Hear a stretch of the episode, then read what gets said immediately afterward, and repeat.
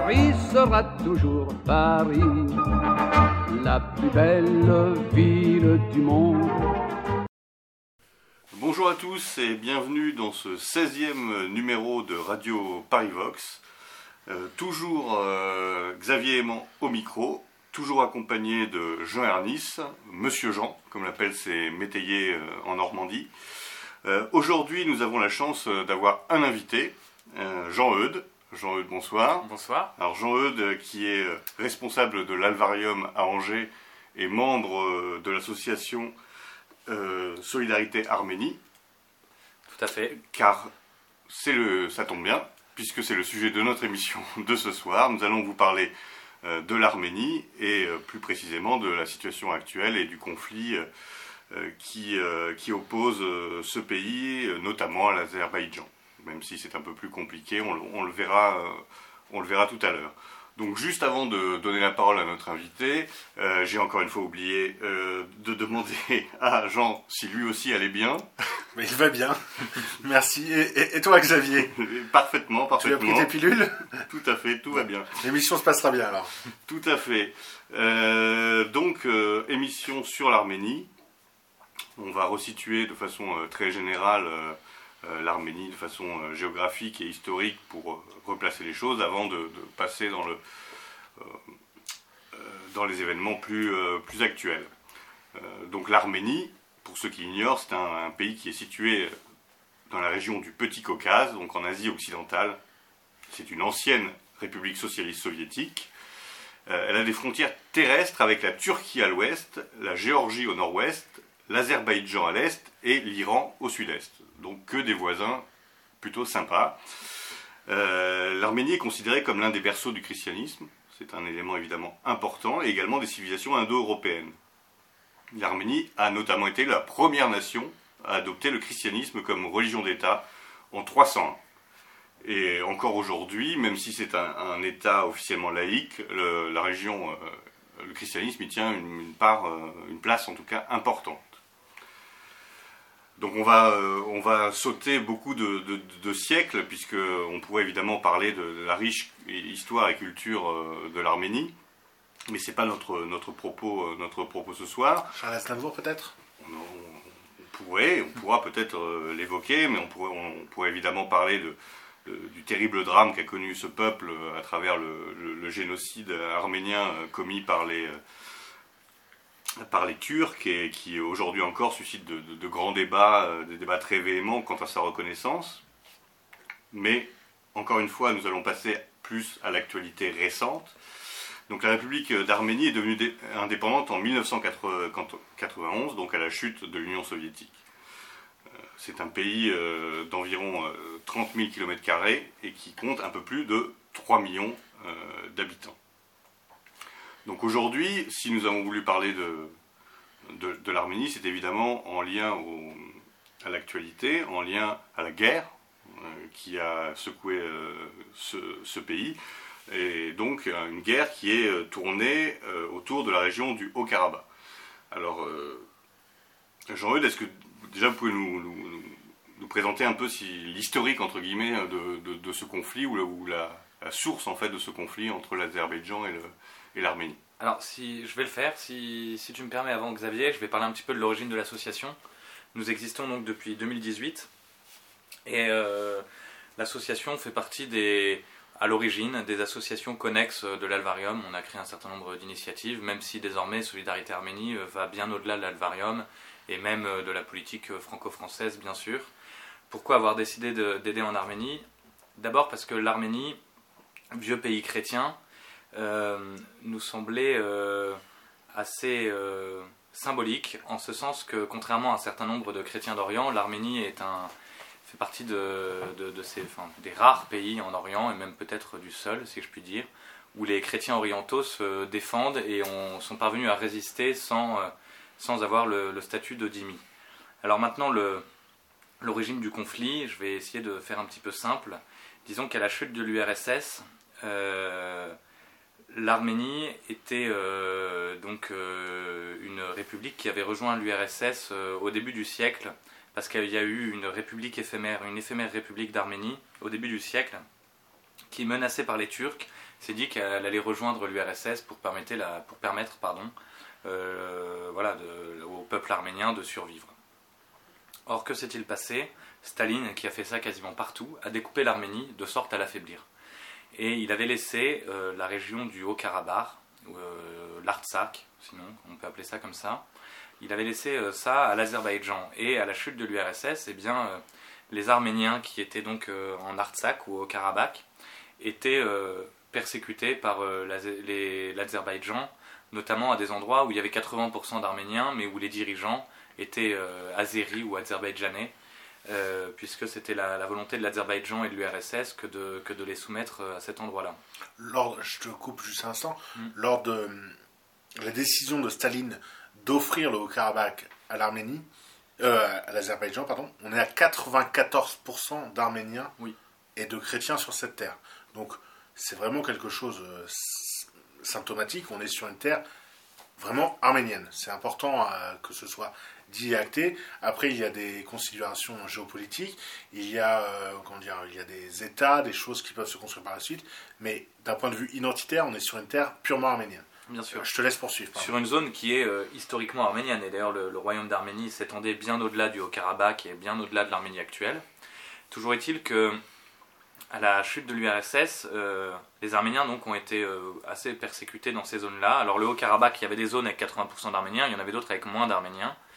Et lorsque la guerre éclate, suite à des pogroms anti-arméniens notamment, euh, l'Arménie part avec beaucoup moins de soldats et beaucoup moins de matériel que l'Azerbaïdjan. C'est important pour la suite, euh, parce que l'Arménie remporte, enfin les Arméniens remportent une victoire éclatante et euh, reprennent même des territoires qu'ils n'espéraient pas reprendre au début de la guerre, notamment quelques régions autour de Stepanakert dont ils n'espéraient même pas qu'ils pourraient les récupérer. Et la, voilà, leur, héroïsme, il faut le dire, est tel qu'ils parviennent à, déborder sur euh, la zone qu'ils pensaient conquérir au départ. Suite à cela, une république euh, d'Artsakh a été euh, créée, qui n'a donc jamais été reconnue par la par la par l'ONU, voilà, par l'ONU et par toute la communauté internationale. Et cette république d'Artsakh, qui a donc son parlement, enfin voilà, ses institutions propres, n'a jamais signé de paix avec euh, l'Azerbaïdjan. Disons qu'il n'y a jamais eu de statu quo.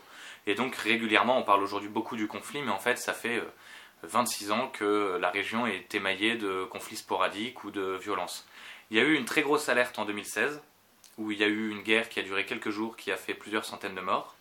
Et euh, l'Azerbaïdjan ne s'était jamais caché de sa volonté de vouloir reprendre ce territoire aux Arméniens, malgré le fait que culturellement, ethniquement, euh, ce soit un territoire qui n'ait rien à voir avec l'Azerbaïdjan.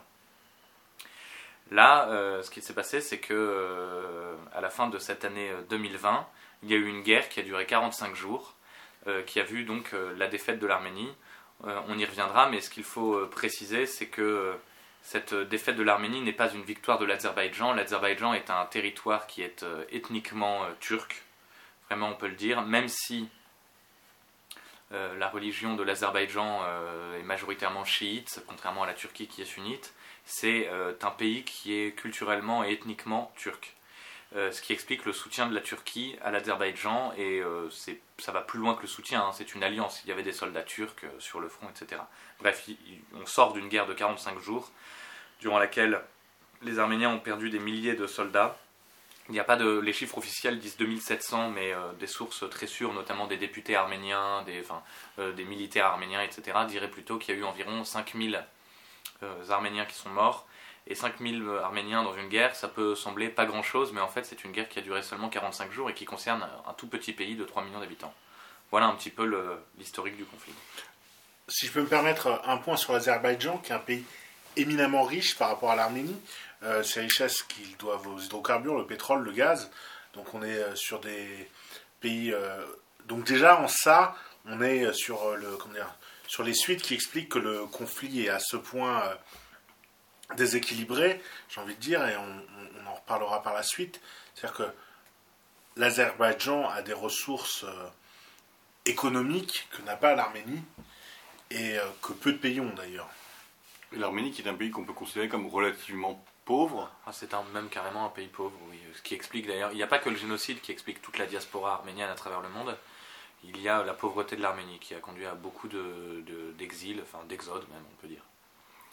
Et donc, euh, tu évoquais euh, le rôle de la, Turquie, donc la Turquie qui euh, soutient l'Azerbaïdjan. Quelle est la raison en fait de, ce soutien Au-delà de, on va dire, la, question religieuse, est-ce que cette région a un intérêt géostratégique particulier ou est-ce que c'est quelque chose de plus symbolique? Qu'est-ce qui peut expliquer cette nécessité, enfin, en tout cas, ce, désir de récupérer à tout prix le Haut-Karabakh je, crois que la doctrine politique de la Turquie, par-delà tous les partis politiques, hein, euh, je veux dire l'homme de gauche en Turquie est quand même euh, pour Erdogan quand Erdogan s'attaque à l'Arménie. Euh, c'est ce qu'on appelle le panturquisme. Et les, Turcs considèrent que cette partie du, Caucase leur appartient historiquement. Et la chute de l'Empire ottoman est vécue par la plupart des Turcs comme un véritable drame. Et Erdogan aujourd'hui quand on dit qu'il se prend pour un sultan, c'est vraiment ça, il se considère comme euh, l'héritier de l'Empire ottoman, et par conséquent, pour lui, l'Arménie est une province turque, tout simplement. Et la présence euh, d'une Arménie indépendante euh, dans cette zone géographique, c'est pour lui une, un obstacle au panturquisme. Donc l'Arménie dans son ensemble. Donc en fait, le Haut-Karabakh ne serait qu'une étape finalement à l'expansionnisme. Bien sûr. Bien sûr. Euh, puisqu'on peut voir sur d'autres euh, territoires.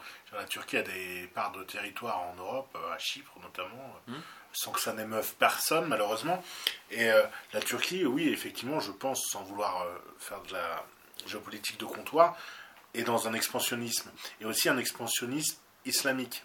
C'est-à-dire qu'actuellement, Erdogan vient de signer, signer pardon, un partenariat avec le Qatar, très avantageux euh, pour la Turquie d'un point de vue économique. L'Émirat va soutenir la Turquie et je pense que là on est dans une visée euh, de l'islam expansive et euh, effectivement dans la région le seul pays qui reste chrétien c'est l'Arménie et donc c'est aussi ce qui explique qu'il est tant isolé d'un point de vue économique et de co-développement local et vu que l'Union européenne se regarde pas mal le nombril et on a laissé tomber un peu les Arméniens.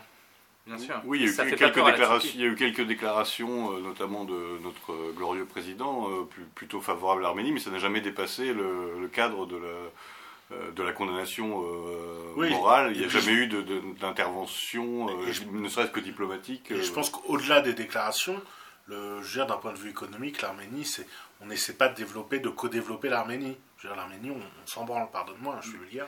Non, non, c'est vrai. Et au Michel Onfray qui avec lequel par ailleurs on peut avoir bien des désaccords, a eu une formule euh, que j'ai trouvée tout à fait exacte, euh, en plus d'être euh, bien formulée.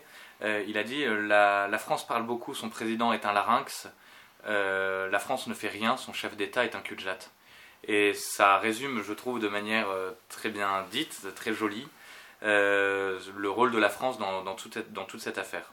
Voilà. Et pour en revenir au fait que l'Arménie n'ait rien à voir avec la Turquie, on pourrait se dire pourquoi les Turcs tiennent à tout prix à vouloir euh, envahir l'intégralité de l'Arménie et pas seulement le Haut-Karabakh. Parce que de toute façon, le Haut-Karabakh, tel qu'il était avant la guerre, était déjà une région euh, peuplée d'Arméniens et avec euh, des monastères, etc. Je veux dire, une région qui n'a rien à voir avec la Turquie. Mais ça ne fait pas peur aux Turcs, puisque la nation turque est une nation expansionniste par nature, et actuellement, sur la Turquie que nous connaissons avec les frontières actuelles, il y a en fait une myriade de peuples. Simplement, ils ont tous été euh, turcifiés. Voilà, et c'est ce qui explique euh, que Erdogan n'ait pas peur du tout de continuer à revendiquer des îles grecques dans la mer Égée. Juste que s'il s'en empare, s'il s'en empare, pardon, il va turcifier tout le monde de, force en fait. C'est tout. Et ça deviendra la Turquie. Alors, on va abandonner un, instant les questions géopolitiques sur lesquelles mm-hmm. on, reviendra parce qu'évidemment c'est fondamental dans, ce conflit pour venir euh, plus concrètement à, à votre association, à ton association, pardon, mm. hein, on va pas faire semblant de se vous voyez, vous voyez à ton association. Et... mais si tu dis vous, ça peut donner l'impression qu'on est plusieurs, alors que. Et nous, sommes euh, plusieurs, nous sommes plusieurs. Mais nous sommes euh, moins de 6 dans cette pièce. Hein. je, préfère l'annoncer au, au, service de renseignement. Euh, donc, partant de ce constat, de cette nécessité d'aider euh, ce peuple chrétien euh, qui est un peu en effet le, verrou chrétien de la, région. Vous, bon, vous avez décidé, mhm. innombrable, de créer euh, cette association. Et concrètement, qu'est-ce qui a été mis en place pour venir en aide aux Arméniens en lutte? Alors depuis deux ans déjà, avant la guerre, on avait, on avait monté des opérations ponctuelles d'appel aux dons pour aider dans une école ou pour aider un monsieur dont la maison avait brûlé, voilà, des petites aides ponctuelles d'envoi de, vêtements, de matériel ou d'argent. Et là, avec la guerre, bien sûr, nous nous sommes dit que nous ne pouvions pas rester inactifs, d'autant plus que si nous avions commencé à aider avant la guerre alors que personne ne s'intéressait à l'Arménie, il n'y avait aucune raison que pendant la guerre, au moment où les Arméniens avaient le plus besoin de nous, nous ne tentions pas à notre échelle de les aider. Là, ce qu'on a fait, c'est que nous sommes partis sur place avec plusieurs objectifs. Euh, l'objectif premier, c'était d'apporter euh, une aide, si modeste soit-elle, euh, d'un point de vue financier ou médical. On est venu avec quelques. Nous avions envoyé avant de venir des, des cartons de, pansements, de médicaments, etc. Et puis l'idée, c'était aussi de de faire une mission pour repérer les, besoins, de voir également où est-ce que nous allions distribuer les dons que nous, allions, que nous avions collectés, et puis d'informer sur la situation. Parce que je crois qu'il est important quand même dans notre famille d'idées de se rendre sur euh, les, théâtres de guerre, sur les endroits où l'actualité est brûlante, pour ne pas laisser le monopole de l'information à nos adversaires politiques. Ça nous a permis de nous faire une idée qui, je le crois, est assez juste. Et d'apporter aussi un soutien moral finalement euh, à un pays qui était totalement abandonné de la communauté internationale.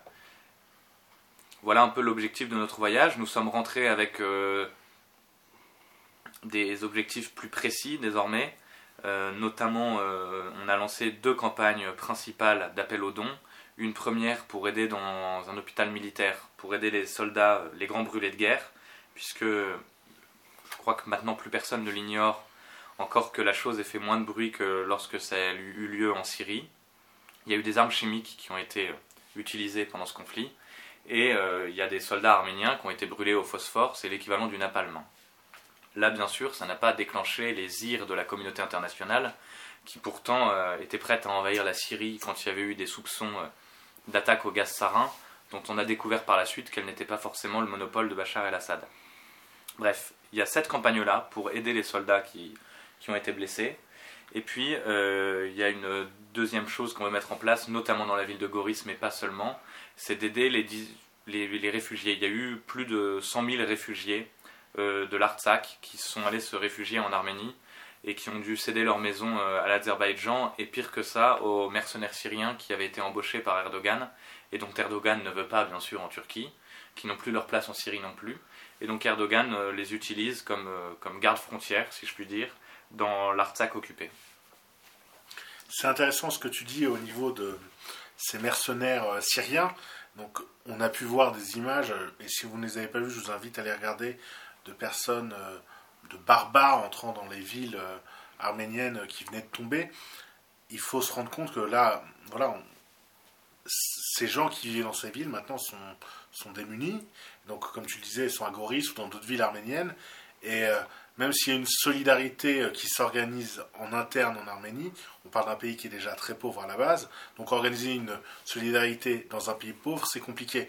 Euh, donc d'où cette, euh, cette, importance. Donc on, le rappellera plusieurs fois dans l'émission, et puis on mettra évidemment les liens sur Méridien Zéro quand, quand l'émission sera, sera, diffusée, mais donc on rappelle le nom de, de ton association, euh, donc euh, Solidarité euh, Arménie.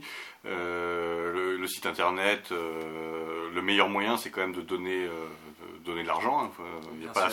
Ça reste le nerf de la guerre. comme la, guerre n'est pas finie. Donc n'hésitez pas à, faire, à faire des dons, c'est fondamental.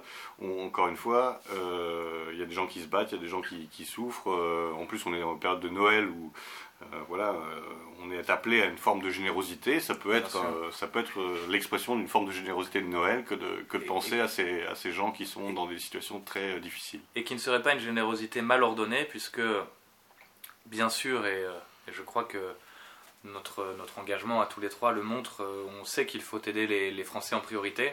Cependant, le sort de l'Arménie actuellement, tout comme le sort des Grecs de Lesbos, tout comme le sort des Calaisiens, euh, qui sont confrontés à des, villes de migrants. Euh, c'est le sort qui pourrait être euh, le nôtre dans un avenir proche, puisque l'Arménie est effectivement, c'est pas un pays européen au sens classique auquel nous pourrions l'entendre, mais c'est un pays qui, à bien des égards, est un pays frère. Et le panturquisme ne s'arrêtera pas à l'Arménie. On parlait tout à l'heure des. Voilà, sans vouloir retourner dans la géopolitique, parlait tout à l'heure des, îles grecques de la mer Égée. Aujourd'hui, ce qui se passe en Arménie, ça peut se passer demain dans la mer Égée, et puis ça peut se passer aussi en Allemagne, en France. Il faut voir ce qui se passe dans les banlieues de Lyon actuellement. Exactement. Même Mediapart s'émeut de l'emprise des milices turques dans les banlieues de Lyon. C'est sorti hier ou aujourd'hui, je ne sais plus. Si même Mediapart commence à s'en émouvoir, c'est que le phénomène est réel et massif. Oui, donc le sécessionnisme euh, existe aussi, peut exister sous notre, sur notre sol. Et peut-être que euh, Emmanuel Macron ferait mieux de s'intéresser à celui-ci plutôt que vouloir interdire euh, l'école à la maison pour, pour les familles catholiques. Bien sûr, puisque un, les, un autre débat. Les Turcs qui défilent dans la banlieue lyonnaise, et pas seulement d'ailleurs à Strasbourg, etc., sont des types qui vont à l'école de la République. Hein. Simplement, ils n'ont rien à foutre. Et ils se sentent turcs avant tout. Et ils ont une forme d'allégeance qui est totale à, Erdogan. Si, D'ailleurs, une des raisons pour, laquelle, pour lesquelles pardon, euh, la France n'est pas intervenue en Arménie, alors qu'elle y avait quand même des intérêts, ne serait-ce que parce que la France est, est assez euh, anti-russe, anti-Poutine, etc., euh, c'est tout simplement qu'elle était paralysée par ses banlieues. Si la France était intervenue militairement en Arménie, on, sait très bien, nos gouvernements savaient très bien que ça, ça leur aurait posé des soucis en France même. Voilà. Et pas seulement avec la communauté turque, mais avec sans doute la communauté musulmane en général. Voilà pourquoi il nous semblait que l'Arménie, et il nous semble encore qu'aider l'Arménie n'est pas euh, une charité mal ordonnée, si je puis dire. Oui, c'est finalement euh, tout à fait complémentaire avec le travail que vous faites avec l'Alvarium de combat identitaire local. Bien sûr, et avec le travail de tous les patriotes français. C'est clair et net pour nous. Et justement, en parlant du, rapport entre la, France et, l'Arménie, il faut rappeler que l'Arménie est un pays euh, assez euh, francophile et, francophone. Et quel a été euh, l'accueil que vous avez reçu en allant, là-bas? Alors nous avons eu un accueil excellent, puisque bien que pour nous la, réaction d'Emmanuel Macron ait été extrêmement faible et insignifiante, il faut savoir que les Arméniens se sentent tellement abandonnés que pour eux, ces quelques paroles ont été un réel réconfort. Voilà, beaucoup de gens nous ont dit les, taxis euh, n'étaient pas forcément francophones, mais lorsque nous parlions avec eux, ils nous disaient Emmanuel Macron, voilà, il est top, euh, etc. Ah bah il y a quand même un pays où les gens aiment bien Emmanuel Macron. Voilà, exactement, tout à fait. D'ailleurs, il est fort probable qu'en 2022, Macron euh, est à se présenter en Arménie. C'est peut-être le seul pays dans lequel il pourra faire un bon score. Encore que je préfère ne pas m'avancer parce que on est non, oui, hélas, hélas. on est à l'abri de rien. Mais non, le, on a eu un accueil qui était merveilleux. Euh, d'abord parce que, euh, voilà, malgré tout, les quelques paroles d'Emmanuel Macron ont touché le cœur des Arméniens.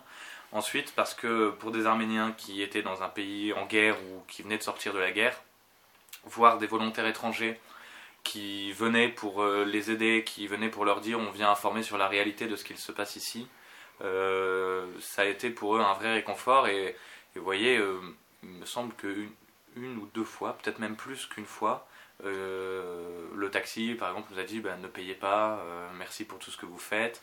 Euh, il y a un hôtel qui nous a fait un, petit prix, c'était modeste, mais toujours est-il que quand même, c'est toujours ça dans un pays qui oui, en donc plus a des difficultés économiques. Bien sûr. voilà, on a eu, on a eu un accueil qui était excellent et indépendamment de ces petites ristournes, on a eu surtout des gens qui nous ont aidés, notamment des Arméniens qui parlaient le français. Je pense, je sais pas si Ando écoutera cette émission, mais voilà, Ando, je te remercie encore ici qui Ando, c'est un jeune Arménien qui euh, est né en Russie mais qui parle le français et qui vit en Arménie depuis, depuis ses trois ans et qui a passé beaucoup de temps avec nous. Je remercie euh, bref tous ceux qui nous ont aidés, Aram également. Il y a un certain nombre d'Arméniens qui nous ont aidés, mais vraiment quoi, qui ont passé beaucoup de temps avec nous. Euh, à courir par monts et par vaux, à être nos traducteurs, à prendre des risques même parfois, de, de, de, vrais risques. Hein. On est allé à un moment entre Stepanakert et Chouchi. Il faut savoir que Stepanakert est resté aux mains des Arméniens et Chouchi est passé euh, sous contrôle azerbaïdjanais. Euh, voilà, dans le No Man's Land, entre les deux, Ando nous a quand même emmenés pour euh, nous permettre d'aller voir, de témoigner et tout. Et je ne vais pas vous raconter qu'on a risqué notre vie et que nous sommes des héros, mais Ando n'avait rien à gagner en tout cas à aller là-bas et à, voir, voilà, en plus le lieu sur lequel sont morts ses cousins, ses frères, etc. Et il l'a fait quand même. Et donc ça prouve quand même la grande générosité et le, l'accueil fraternel que nous avons eu en Arménie. Alors Jean évoquait tout à l'heure la, disproportion un peu de, cette guerre entre des, moyens techniques extrêmement développés et une armée arménienne euh, apparemment euh, très peu équipée. Est-ce que vous avez, pu constater cela euh Ah oui, oui, c'était... si vous voulez, la, la Alors, il ne faut, il faut pas tout comparer, comparaison n'est pas raison, mais cependant l'écart de, de, technologie et de puissance entre l'Arménie et l'Azerbaïdjan euh, rappelle un petit peu celui qu'il y avait entre la France euh, et l'Allemagne en 1940. Euh, au début de l'émission, j'avais dit qu'il était important de rappeler la victoire éclatante qu'avaient remporté les Arméniens sur l'Azerbaïdjan. Et on peut le dire puisque les Arméniens eux-mêmes le disent, ils se sont un petit peu reposés sur leur laurier. ils avaient eu une guerre éprouvante en 1994 et ils se sont dit voilà, nous, quoi qu'il arrive, nous sommes plus forts que l'Azerbaïdjan. Ils avaient fait preuve de vaillance, de courage physique. Euh, on est sur une guerre qui était asymétrique, mais une guerre qui avait été gagnée aussi par une guérilla. une guerre un peu à l'ancienne, une euh, guerre encore d'hommes, dans, euh, de confrontation, d'unité, dans les montagnes, etc. Or, la, guerre qui a eu lieu ces dernières semaines n'a rien à voir. les Arméniens se sont retrouvés avec des kalachnikovs dans des tranchées, à attendre des soldats ennemis qui sont finalement très peu venus, et à subir des bombardements incessants, des attaques de drones euh, kamikazes de fabrication israélienne, euh, puisqu'il faut rappeler que Israël a soutenu l'Azerbaïdjan pour euh, des raisons de, ressources naturelles et de commerce. Et donc, c'est étonnant. C'est étonnant, bien sûr. C'est moi, moi, qui pensais qu'Israël était solidaire de l'Arménie en raison du génocide. Je, je crois que ne serait-ce que par concurrence victimaire, ça, voilà, cette solidarité n'a pas tenu bien longtemps.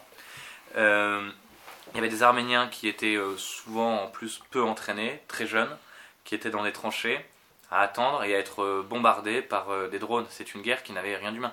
on, a, on a rencontré des Arméniens qui n'ont pas vu de soldats étrangers. Il faut parler mais qui ont été bombardés. Il faut parler aussi du coût de, de ces munitions. Une Kalachnikov, ça coûte autour de quelques centaines d'euros. Certains missiles ou certains drones, on est à 500 000 euros. On n'est pas du tout sur le, même niveau de guerre. L'Azerbaïdjan, derrière, a été aidé euh, d'un point de vue logistique par la Turquie, outillé, euh, armé euh, en Israël, qui, on le sait, ont, des équipements de pointe au niveau technologique militaire. On est, on est sur des combats qui n'ont rien à voir. Rien, rien, rien à voir. Je pense qu'il faut vraiment en prendre conscience. On a quelque part des hommes qui se tenaient prêts à tenir des frontières, euh, comme, euh, oui, qui tenaient des tranchées quelque part, euh, qui étaient vaillants, courageux. Et à côté de ça, on a des gens qui. mais c'est vrai que la, comparaison est assez juste. Plusieurs centaines de kilomètres. On a, pas mal d'images dans, dans l'histoire française de, de ces guerres de retard, hein, de, mmh. les cadets de Saumur qui chargent les, les, chars allemands les euh, Français en pantalon rouge euh, euh, pour le premier conflit mondial, etc. Donc on a un peu l'impression que c'était ça. Ah, c'est exactement ça. Le moindre, et il y en a eu des, des, centaines, même des milliers, voire des dizaines de milliers, le moindre drone kamikaze qui explosait à la face des Arméniens dans les tranchées coûtait 15 000 euros. C'est complètement hallucinant.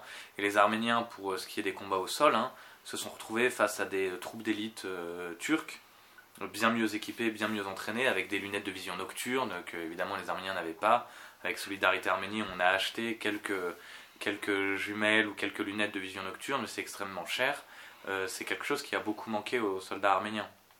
Euh, par ailleurs, les, les soldats arméniens euh, sont retrouvés également face à des, à des djihadistes syriens, probablement, alors djihadistes ou mercenaires, hein. il ne faut pas tout ramener à l'islam forcément, mais probablement sous Captagon, qui arrivaient par centaines, par vagues successives. Euh, c'était une guerre, voilà, c'était absolument pas, euh, c'était disproportionné en fait. D'ailleurs, on voit quand Stepanakert a été très vite bombardé, dès le début de la guerre, je hmm. pense que tu confirmeras ce que je dis, et dès le début où Stepanakert a été bombardé, les, comment dire, les liaisons ont été coupées, tout a été fait pour isoler les, les, les, mecs du front du reste de la région. Et ça a été fait et fait euh, de façon euh, chirurgicale. Euh, chirurgicale et brillante. C'est atroce parce que ça a été bien réalisé. Je veux dire, les hôpitaux étaient bombardés, tous les moyens de communication, les ponts. J'ai cru comprendre qu'il n'y avait plus qu'une route pour aller au front à un moment, tellement tout avait été détruit. Et donc cette route, elle était forcément euh, bah, c'était du pain béni pour les drones qui attendaient euh, les convois de ravitaillement ou autres, et pour se faire ces, pour, euh, pour se faire ces, ces gens-là. Donc on est sur une guerre vraiment asymétrique. Ah on a eu des témoignages, on a visité donc des hôpitaux militaires, nous avons eu des témoignages de types qui étaient 50 dans un bus, un drone kamikaze tombé dessus avec 15 kg d'explosifs. Il n'y avait qu'une petite vingtaine de survivants et qui étaient bien sûr dans un piteux état. Nous avons eu également des témoignages, euh, notamment un d'un jeune euh, soldat qui avait 19 ans, le jour où on l'a vu, c'était le jour de son anniversaire, le jour de ses 19 ans, donc ça a ajouté quand même au côté tragique de cette histoire. Et ce jeune soldat avait été blessé par un sniper, il a été embarqué dans une ambulance, l'ambulance elle-même a été visée par un drone. on était quand même sur... alors, je n'aime pas tellement parler des lois de la guerre et tout, puisque je crois que nous vivons à une époque où euh, elles ne sont plus respectées par personne. Hein. Il n'y a pas forcément de camp du bien et de camp du mal de ce point de vue-là. Toujours est-il que voilà, la guerre était tout sauf euh, chevaleresque, très clairement. Et euh, les Arméniens, ne serait-ce qu'en termes de nombre, ils sont 3 millions. Je crois qu'il y a 10 ou 12 millions d'Azerbaïdjanais. Il y a, je crois, 80 millions de Turcs très facilement. Hein. Donc c'était totalement disproportionné, ne serait-ce qu'en termes de numérique on peut peut-être maintenant parler d'un sujet euh, sensible euh, qui est celui du rôle de la Russie. Alors là, on va prendre euh, des pincettes, on va mettre des moufles, etc. Parce que tu permets que je quitte l'émission maintenant Parce que j'ai encore des camarades qui nous écoutent. Dès qu'on parle de la Russie, c'est très compliqué. On risque de susciter des, des réactions passionnées, euh, manichéennes, euh, d'un côté, comme, côté comme de l'autre, mais c'est difficile de parler de, ce conflit sans parler du, rôle de la Russie, puisque donc on, il y a eu une défaite militaire mhm. euh, relativement indiscutable, et donc un traité de paix qui a été cornaqué, si je puis dire, par, par la Russie. Et celui-ci a été critiqué par beaucoup, notamment la population arménienne, salué par d'autres en disant finalement c'est peut-être un moindre mal, etc quel est ton avis sur, sur, ce, sur ce rôle euh, du grand, du grand frère Du grand frère russe Ou du grand père fouettard Non, mais déjà, avant de parler de l'accord, on doit parler de la Russie. Pourquoi? Parce que la Russie est un acteur majeur de la région et parce que la Russie est déjà à la base de tous ces soucis. Alors, bon, certes, euh, l'URSS stalinienne n'est pas la Russie de Poutine, mais si la Russie s'implique aujourd'hui, c'est que la Russie a une mainmise sur cette région euh, qui est toujours qui est toujours euh, prégnante. Et ça, il faut vraiment avoir conscience. La Russie reste une grande puissance régionale. Alors la, Russie, euh, pour resituer un petit peu, déjà depuis même depuis la chute de l'URSS, il euh, il y a une grosse base russe en Arménie. Il y a toujours eu des soldats russes en Arménie et la Russie représente quand même pour les Arméniens, qu'ils en soient contents ou non, une caution vitale. Voilà, c'est clair et net. Euh, maintenant, par rapport à ce qui s'est passé là, ces dernières semaines, l'opinion arménienne est très partagée. Euh, il y a vraiment, je dirais, 50-50. Euh, il y a la moitié des Arméniens qui considèrent que la Russie a eu un rôle bénéfique, l'autre moitié qui considère qu'elle a eu un rôle délétère. pour remettre un petit peu les choses en perspective, la Russie considère que le Caucase est une de ses zones d'influence et que c'est très important pour sa survie à elle et pour sa politique.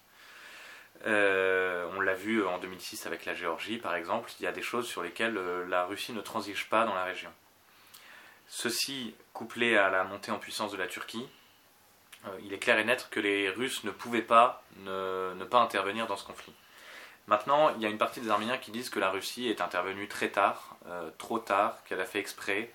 il y a une partie des Arméniens qui considèrent la présence de soldats russes comme une nouvelle occupation. Et il y a une autre partie des Arméniens qui dit que sans la Russie, euh, peut-être que l'Arménie entière aujourd'hui serait envahie étant donné voilà, la disproportion euh, des forces en présence. Ça donne lieu à des manifestations. Euh, L'homme qui cristallise un petit peu sur sa personne tout ce conflit, c'est le Premier ministre arménien qui s'appelle Nicole Pachinian.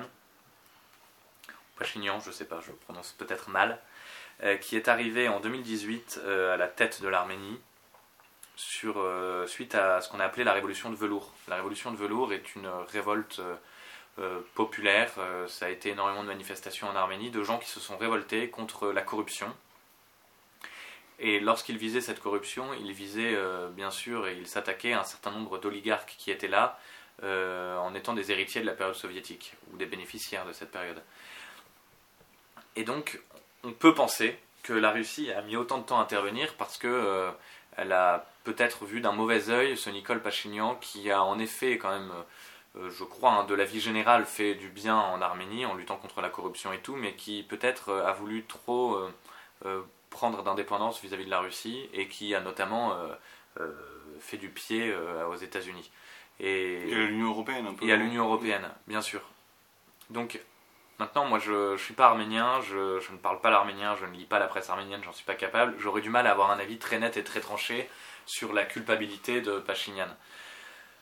En tout cas, une chose est sûre, c'est que la Russie avait proposé euh, des cessez-le-feu au début de la guerre, à un moment où peut-être que la situation était plus favorable pour l'Arménie, que Pachinian a joué au jusqu'au boutiste au début en disant non, non, on va gagner, on va gagner, qu'aujourd'hui, euh, eh bien, le, le Haut-Karabakh a perdu les deux tiers de son territoire, euh, que tout ça est tombé aux mains de l'Azerbaïdjan. Alors maintenant, est-ce que la Russie, par cynisme, a laissé faire? Ou alors est-ce que c'est de la faute de Pachinian qui a été jusqu'au boutiste? Ou alors est-ce que c'est de la faute de généraux qui euh, avaient euh, détourné de l'argent et même jusqu'à des rations militaires hein?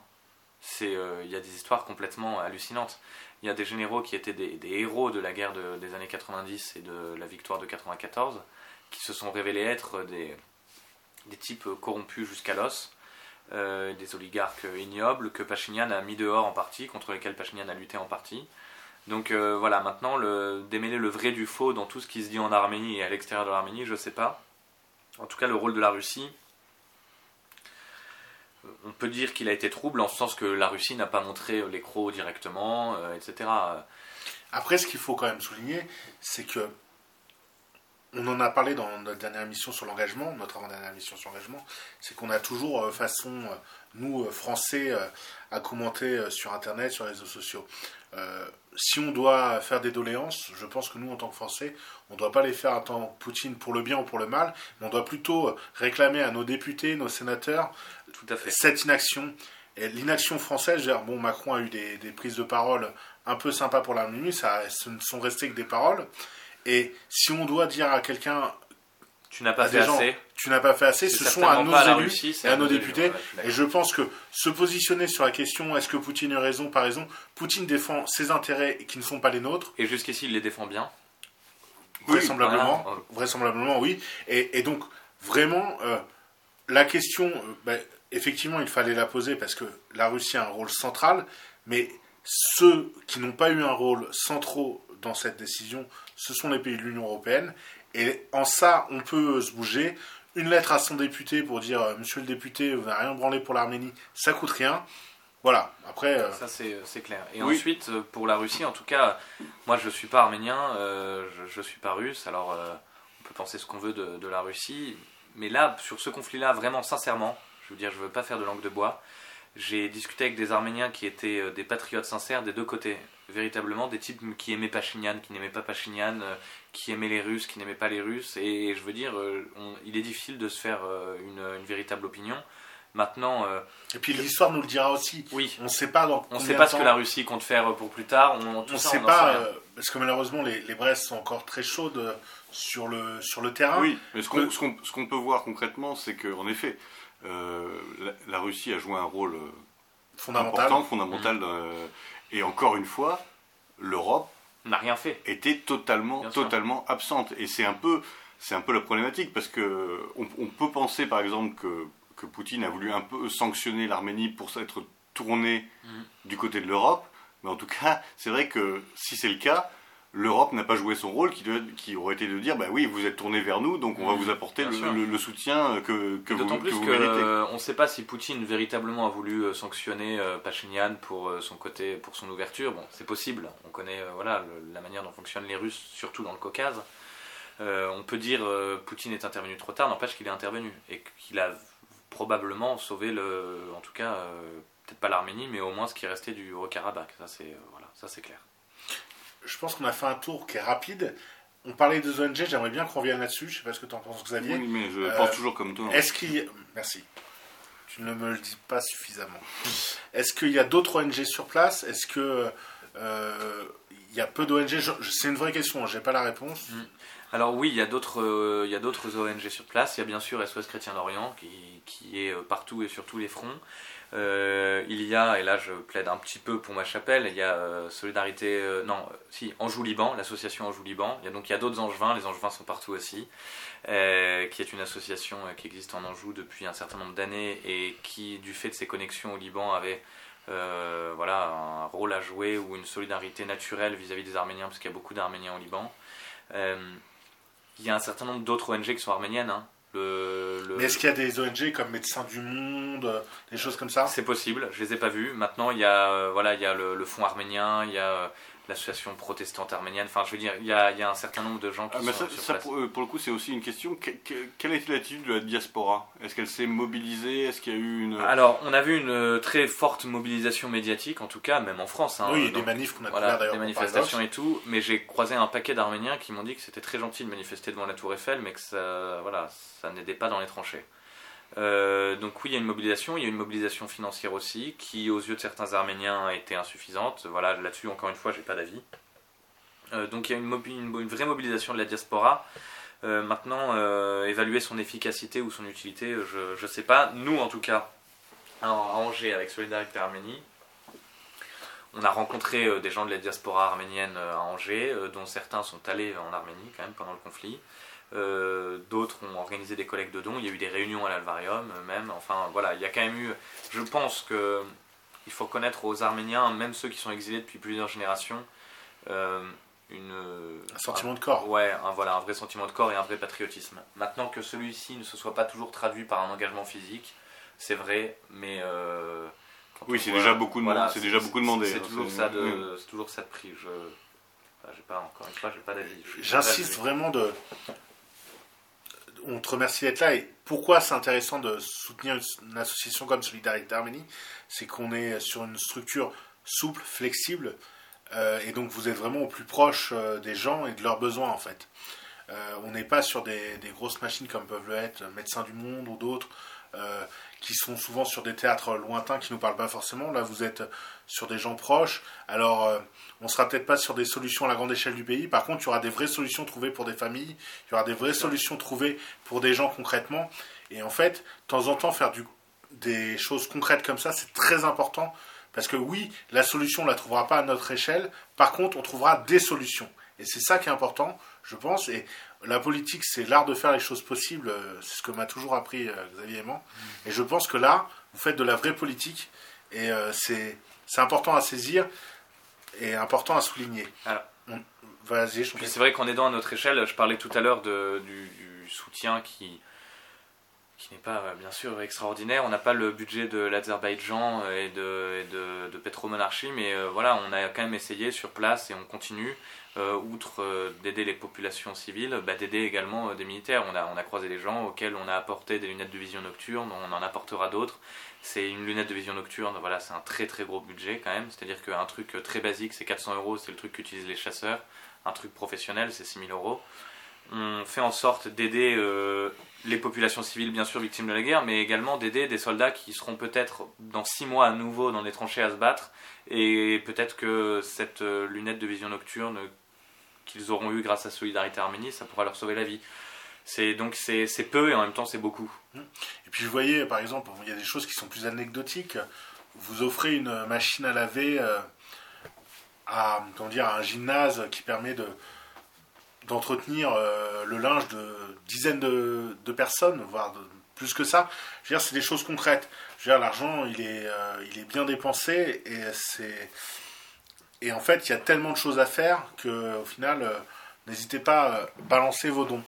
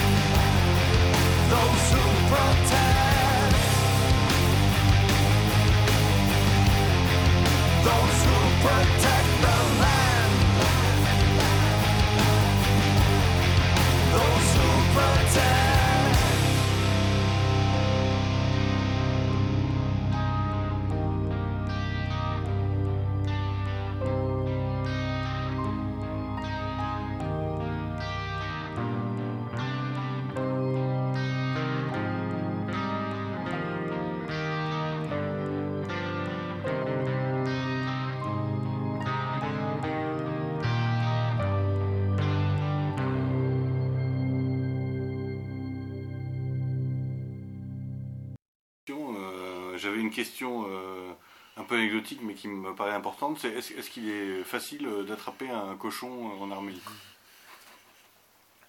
Non, c'est pas facile. Le cochon arménien est encore plus agile que le cochon français. Euh, et Dieu sait qu'il y a beaucoup de cochons en France.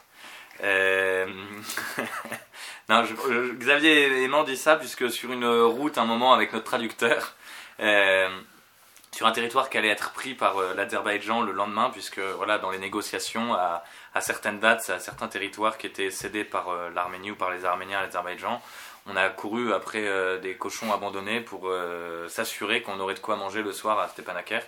Il s'avère qu'on n'a attrapé aucun, cochon et que par le plus grand des hasards, nous avons fini par être invités chez des, chez des députés de la République de l'Artsakh, donc on a été reçus voilà, comme des rois. J'ai eu un SMS de la truie qui vous remercie de ne pas avoir mangé ses petits. Donc, Alors, ouais, en ceci étant, juste après que nous ayons euh, abandonné l'idée de- d'attraper des, des petits cochonnets, il y a une meute de chiens errants qui, qui est arrivée et je suis pas certain que tous les, tous les porcelets soient encore en vie alors je euh, vous parle. Voilà. Bon, euh, au-delà de cette petite parenthèse, euh, non, mais ça montre aussi que c'est des aventures humaines, des aventures d'hommes, et que c'est ça qui est important, je veux dire. Mais alors concrètement, aujourd'hui, de quoi ont besoin euh, les Arméniens Maintenant que la guerre est en tout cas entre parenthèses, parce que comme euh, Oui. tu, tu l'as- souligné, elle, est, elle peut rejaillir, elle peut ressurgir. euh, quels sont les besoins euh, les plus importants des, des populations? Alors, si on accepte, si on met de côté leurs problèmes internes, hein, le fait que l'Arménie ait besoin de se reconstruire, de refaire une armée, de voilà, de tout ça. Nous, ce qu'on peut faire à notre échelle, ce que peuvent faire nos auditeurs en tant que Français, c'est euh, d'envoyer des, vêtements ou des couvertures. Alors, on a lancé une campagne là-dessus. Euh, maintenant, en fait, le coût de l'envoi est tellement élevé que euh, vaut peut-être mieux donner directement à des associations, dont une que j'apprécie particulièrement qui s'appelle Solidarité Arménie pour nous permettre sur place d'acheter du matériel. Alors, principalement, il y a bien sûr des vêtements et des couvertures, puisque là, l'hiver arrive et qu'il va être rigoureux comme, euh, comme il faut voir dans ces pays-là. On est dans des pays où il peut faire moins 15, moins 20, moins 30 Dans, l'hiver. dans- dans- dans certaines zones, euh, oui, Euh, je, je crois que Jean-Yardis a raison. Et puis alors, euh, indépendamment de ça, les... c'est toujours le cas dans toutes les guerres, les, les grands perdants de la guerre sont toujours les enfants. Et sans vouloir faire pleurer dans les chaumières, il est clair et net qu'il y a 100 000 réfugiés. Sur ces 100 000 réfugiés, il y a quand même un certain nombre de gosses qui ne peuvent plus aller à l'école, qui n'auront pas de jouets pour Noël, qui sont euh, entassés euh, à dormir à 8 dans la même pièce. Et que euh, je crois que eux, la manière dont on peut les aider, c'est... euh, alors, je vais pas vous dire qu'on va jouer au Père Noël à Noël, mais toujours est-il que si on pouvait avoir des vêtements pour eux, si on pouvait avoir des fonds pour leur acheter des vêtements, si on pouvait avoir des fonds pour leur acheter du chauffage électrique, si on pouvait avoir des fonds pour euh, euh, leur acheter même, euh, ou alors leur envoyer euh, des, des vieilles tablettes, des vieux ordinateurs ou des, des vieux téléphones qui leur permettraient de suivre les cours à distance parce qu'ils vont pas être scolarisés tout de suite. Je pense notamment dans, la ville de Goris dans laquelle nous avons été, il y a un centre francophone qui donne des cours. Euh, le centre francophone actuellement, il accueille des réfugiés, il peut plus donner de cours à cause du coronavirus. Euh, eh bien, euh, il y a voilà, il y a une soixantaine de gamins là qui pourraient continuer à apprendre le français et avoir des cours s'ils avaient un ou un téléphone ou une tablette ou autre. Donc voilà, ça c'est une manière d'aider. Nous, on va continuer à aider dans les hôpitaux militaires par conséquent, c'est aussi euh, c'est pour ça qu'on a on a fait ces deux campagnes principales. Une manière dont on peut aider, c'est euh, soit si vous avez des plans en France pour avoir des pansements ou des médicaments pas chers, euh, notamment en particulier en termes de médicaments, des crèmes cicatrisantes, et bien dans ces cas-là, les acheter en France pour les envoyer là-bas. Euh, soit, encore une fois, faire un don à une association en laquelle vous avez confiance qui pourra sur place utiliser l'argent de manière intelligente. Et donc, vous, vous comptez, enfin, vous, en- encore une fois, en tant qu'association, vous comptez repartir prochainement euh, Oui, alors on doit fixer des dates euh, dans la semaine qui vient, dans les jours qui viennent, pour euh, organiser une deuxième mission en janvier.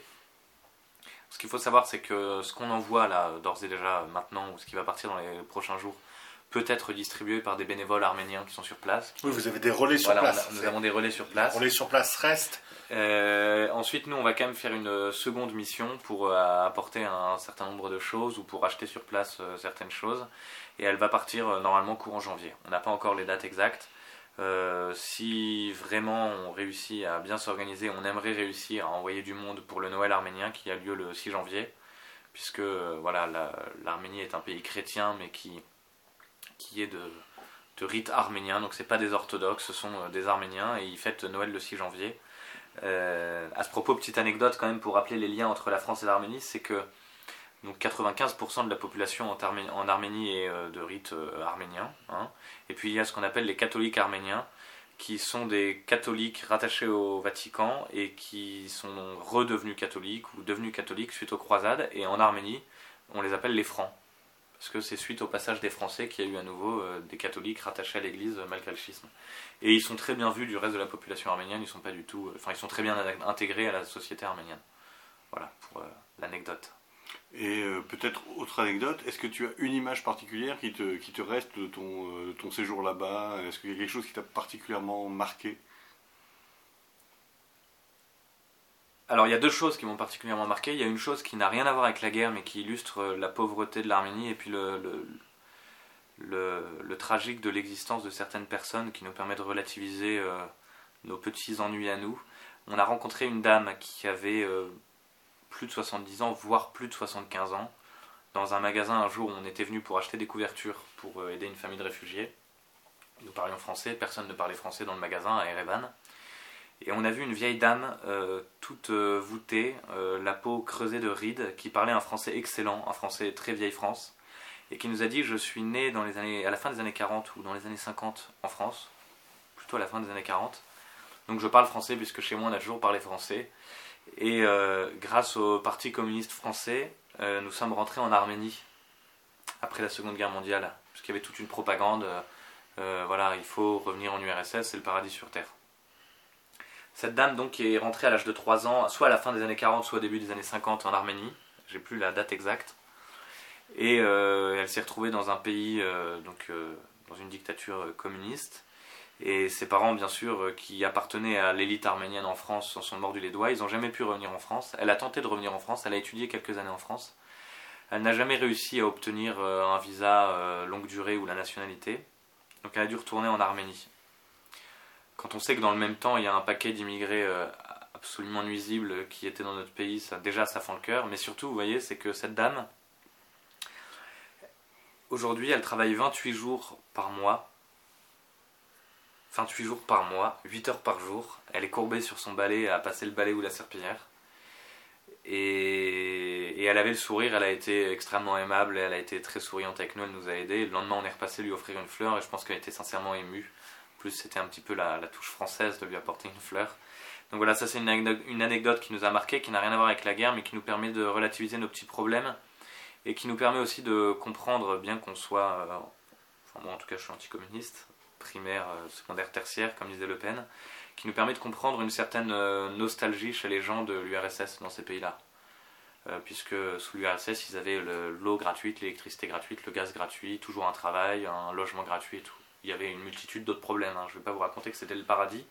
Au contraire, puisque cette dame a tenté de, quitter l'Arménie euh, sous domination soviétique. Mais voilà. Donc ça, c'est une anecdote qui m'a marqué, qui n'a rien à voir avec la guerre. Et la deuxième chose qui a été quand même assez euh, marquante, outre la générosité d'un certain nombre d'Arméniens, euh, parmi lesquels nos, bénévoles et nos, amis, nos, volontaires, il y a l'hôpital militaire dont je vous parle, le centre médical de Medellin, à Erevan, dans lequel on, a vu des, des soldats qui avaient euh, pour la plupart euh, moins de 25 ans, voire euh, ce soldat dont je vous ai parlé, qui fêtait ses 19 ans le jour où on est venu le voir, qui était brûlé, qui était couvert de bandages, qui était dans des lits dont les draps, à mon avis, n'étaient pas toujours changés ou pas changés régulièrement, dont les plis suintaient et qui, à chaque fois que nous entrions dans leur chambre pour leur poser des questions, étaient souriants et nous disaient toujours euh, Nous n'avons besoin de rien, c'est vraiment gentil d'être là, on n'a besoin de rien et tout.